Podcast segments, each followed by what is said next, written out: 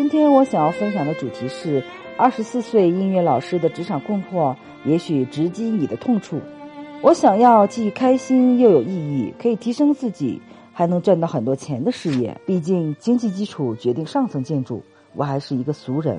这段话出自一个二十四岁的音乐老师之口。他在微信上向我诉说了他的苦恼与梦想之后，总结式的说了这段话。不知道正在看这篇文章的你在二十四岁的时候，是否也曾经有过这样的想法呢？现在是否已经实现了这个想法呢？我想起我在二十四岁的时候，我曾经说过与他同样的话，也有着与他差不多的困惑。离开了新郑老家，去了郑州，寻找让自己开心又有意义，又可以提升自己、能赚很多钱的事情。可是，在后来的六年中，从郑州到北京，我一直都在迷茫、困惑中度过，直到我被指引。开始读张德芬老师的书《遇见未知的自己》，才感觉看到了一丝光亮。这位音乐老师在微信上是这么和我说的：“我总是一段正能量满满，一段跟得了抑郁症一样。我不喜欢独处，一起又不知道什么，觉得什么都说不到点上，怀疑自己的人际能力。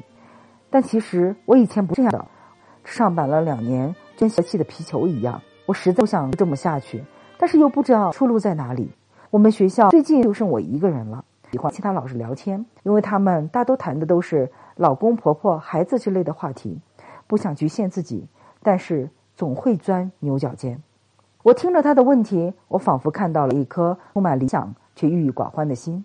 本是张扬激情的年纪，却要在体制内的框框里一点一点磨灭自己的梦想。再看看他的信息，我瞬间理解了他的这些苦恼，都与他的先天智能的一些天赋。有比较大的关系。规划计划，特别是中长期的规划执行力，它是需要后天补足的。所以，当他想改变时，因为没有一个长远的目标与规划，会感觉自己被困住了，找不到出口。在参与团体方面，也是有选择性的。参与自己感兴趣的团体活动，那些上了年纪的老师、老教师们的家长里短，完全不是他感兴趣的事情。所以他不愿去与这些人沟通。久而久之，活泼开朗的性格便会有所隐藏。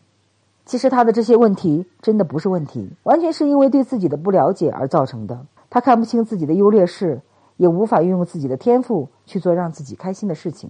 他和明星范冰冰一样，有着非常高的桃花人际指数，可以让他在喜欢的团体中快速建立人脉，获得一批喜欢自己的粉丝。他可以运用他的成功特质，与兴趣相投的朋友们吃吃喝喝，就可以顺带开展他的副业，为自己赚得满意的收入。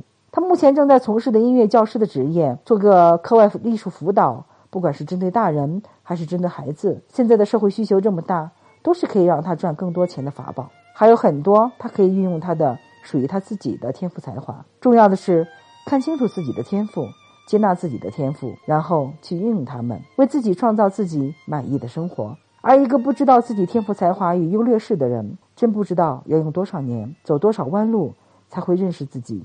看清自己。如果你也有和他一样的职场困惑，建议你来了解一下天赋应用训练营。我是张海燕，一名生涯规划师，擅长通过解读个人天赋，帮助你解决生涯发展中的各种问题。感谢你的聆听。如果您现在还不太清楚自己的天赋，或是想通过探寻天赋来转化成职业，从而得到变现的效果，可以添加微信七九四。七零三零七零，备注“天赋”两个字。经过我的验证通过之后，可以预约天赋识别咨询。